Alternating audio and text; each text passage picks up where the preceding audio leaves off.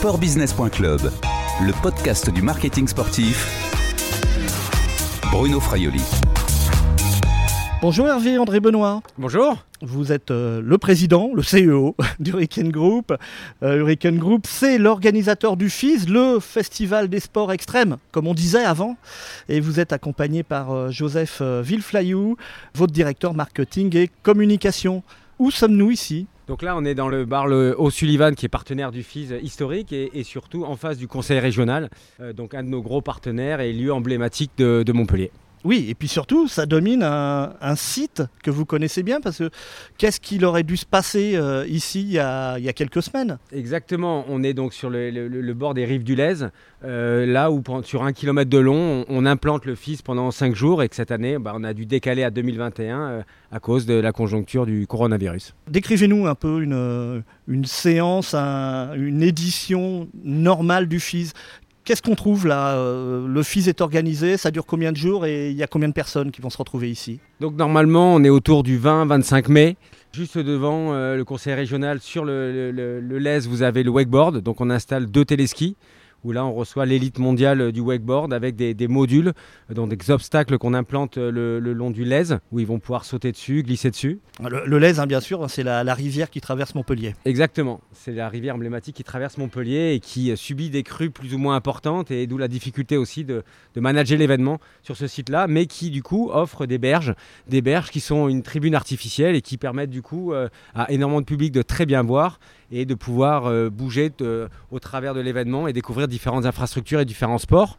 Puisque là où on est localisé, c'est le wakeboard, mais plus vous descendez le Lez, vous allez découvrir l'air de parcours, l'air de BMX, l'air de BMX flat, l'air de roller, de C'est par discipline donc Oui, exactement, c'est par discipline, mais par contre, on veut vraiment garder euh, une cohérence entre chacun des sports. C'est pour ça qu'on veut que ça soit au même endroit, le même week-end, pour justement y ait un brassage entre les différents sports, entre les différentes cultures, et ce qui donne toute la richesse aujourd'hui du, FIS et de, des action sports de façon globale. C'est beaucoup sur les jeunes, mais chacun avec son style, son approche, son style musical, son style vestimentaire et euh, son style de riding. Donc c'est pour ça que c'est l'importance d'associer tous ces sports ensemble sur les berges du Lez. Et, et c'est pour ça aussi qu'on parle plutôt du FIS, de la marque FIS, plutôt que le Festival international des sports extrêmes qui correspond plus vraiment finalement à, votre événement.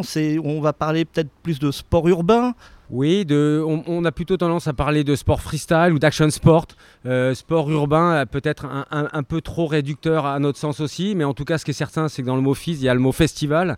Et, ça, c'est vraiment le concept qui n'a pas évolué, c'est-à-dire une compétition sportive en format festival, donc où on va trouver une gratuité pour l'ensemble du public, mais aussi où, le public va pouvoir partager l'expérience, faire des initiations, euh, être vraiment au contact des, meilleurs athlètes de la planète.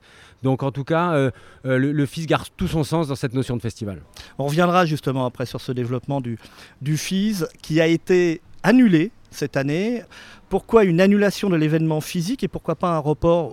Beaucoup d'organisateurs ont reporté leur événement à l'automne. C'était pas possible? Alors déjà, quand je, je, Physique, hein, la tête par rapport à annulation, c'est qu'il y a une évolution en IFIS, donc c'est pas une, une, annulation. On va en parler. On va en parler. Mais par rapport euh, au, contexte, pour nous, c'était impossible puisque euh, euh, quand le, Premier ministre a pris la parole euh, en mai, il a annoncé que jusqu'à septembre, il n'y aurait pas l'autorisation d'événements de plus de 5000 personnes.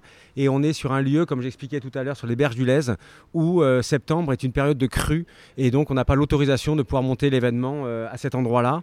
Et euh, aujourd'hui, euh, personne ne sait si euh, dans un mois, on aura l'autorisation ou pas de faire des gros événements.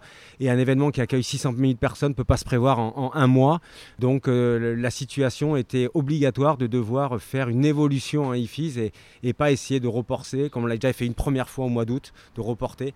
Mais après, on a décidé de, le transformer pour se concentrer sur une étape physique en 2021. Alors justement, vous n'avez pas organisé l'événement physique, mais en contrepartie, euh, il y a cette euh, IFIS IFIS Montpellier qui a été lancé. Joseph euh, Villeflayou, c'est quoi exactement l'IFIS? On ne pouvait pas concevoir finalement de, couper euh, le lien avec les fans, avec ces 600 000 fans qui viennent chaque année pendant, euh, pendant une année. Et il était aussi vraiment important pour nous de trouver une solution avec, avec ces, ces 2000 athlètes hein, qui viennent chaque année à Montpellier. Donc on a imaginé plusieurs scénarios, notamment un scénario à huis clos au départ, un événement à huis clos. La problématique c'est qu'on n'avait aucune garantie sur la possibilité de faire voyager les athlètes. et d'ailleurs c'est encore aujourd'hui difficile. Donc très rapidement on est arrivé sur ce format digital où les athlètes vont finalement réaliser une performance chez eux et poster cette, cette, vidéo en ligne. Et donc les, athlètes s'affronteront finalement en, ligne. Donc on est vraiment dans un mix un peu d'événements, pourrait appeler digital, puisqu'il y a une performance physique, euh, mais la bataille se fera sur le, sur le web.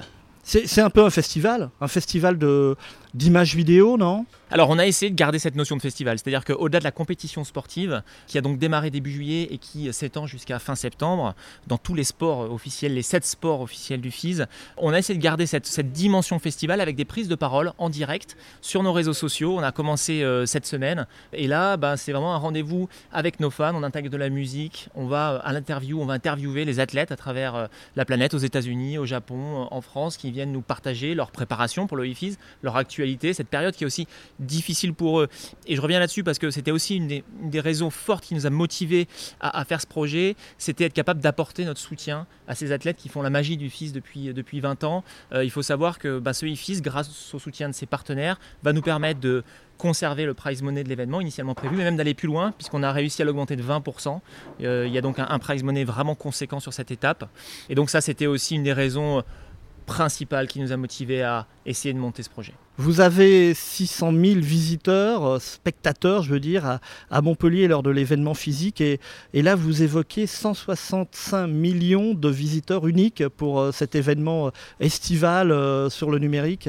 La, force de ce projet, finalement, c'est qu'on va utiliser ces 2000 athlètes qui viennent ici à Montpellier et probablement beaucoup plus pour relayer l'ampleur du projet. C'est-à-dire qu'aujourd'hui, la nouveauté, l'innovation de ce, format sportif, c'est que le public sera amené à voter. Ce n'est pas seulement les juges. Euh, en fonction des sports, on a en moyenne à peu près une, notation qui se fait à 50% par les fans, à 50% par les juges.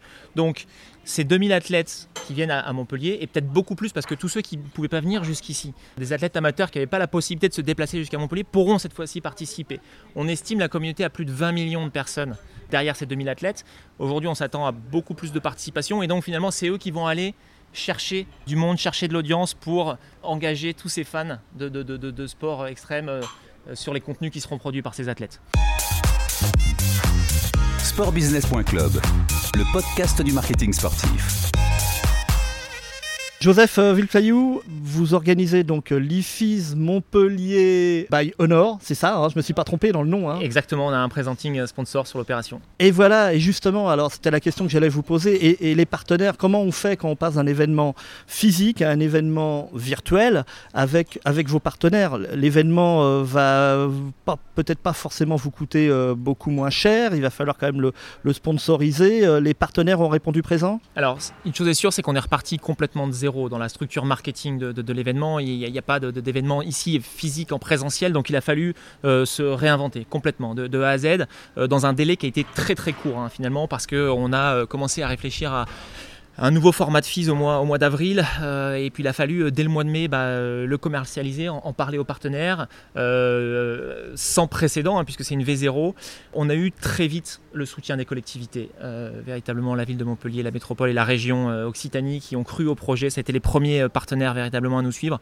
Mais pas seulement, puisque aujourd'hui, 80% des sponsors du FIS seront de l'aventure cette année, notamment la marque de téléphone chinoise Honor, qui est un sponsor du FIS depuis 2014, qui a aussi pris une position importante hein, euh, en tant que presenting partenaire de l'événement. Donc, donc ça a été une bonne surprise en fait. C'est qu'on a, on a réussi finalement on a, à prouver à ces, à ces sponsors qu'on pouvait imaginer un fils d'une autre, d'une autre façon. On n'est pas évidemment sur, sur les montants d'une édition classique, mais on a un, soutien conséquent parce que c'est pas parce que c'est du digital que, que, ça se met en place en un claquement de doigts. Il y a eu un travail considérable sur le, développement des outils, les technologies pour euh, permettre à ces athlètes de, de, participer, de s'affronter. Donc ça a été un, beau challenge, je dirais, à la hauteur de celui de rassembler chaque année 600 000 personnes ici sur les berges. Rappelez-nous euh, les, dates, euh, ce, ce IFIS, il va jusqu'à quelle date? Alors on a deux mois de qualification, euh, donc ça a démarré le 10 juillet et on, terminera les qualifications fin août. Et ensuite, les athlètes qui seront sélectionnés pour les finales, 8 athlètes en moyenne par sport, devront créer une nouvelle vidéo qui, elle, sera soumise à une finale 100% jugée par les fans sur le mois de septembre. Hervé André Benoît, l'événement FIS aujourd'hui est devenu une, référence mondiale, une marque mondiale. Comment aujourd'hui vous vous placez? Comment la marque FIS se place au niveau, au niveau mondial? Vous êtes euh, concurrent des, X Games Je crois qu'on a une approche qui est, différente et, depuis le début, où, en 97, quand j'ai débuté la première édition, les X Games avaient une édition avant, donc et ils étaient déjà très très hauts. Donc on a pendant des années vu les X Games devant nous mais jamais dans un regard de, concurrence, mais au contraire d'être capable de, eux et nous, de, développer, les action sports, euh, avec nous une approche euh, euh, gratuite, un événement gratuit, avec, c'est pas un show télé, c'est pas, c'est pas la télé qui va définir le format de nos événements, et beaucoup mis en avant le partage avec le public, les initiations et surtout les compétitions amateurs. Donc on est quand même euh, parti sur un ADN différent avec eux.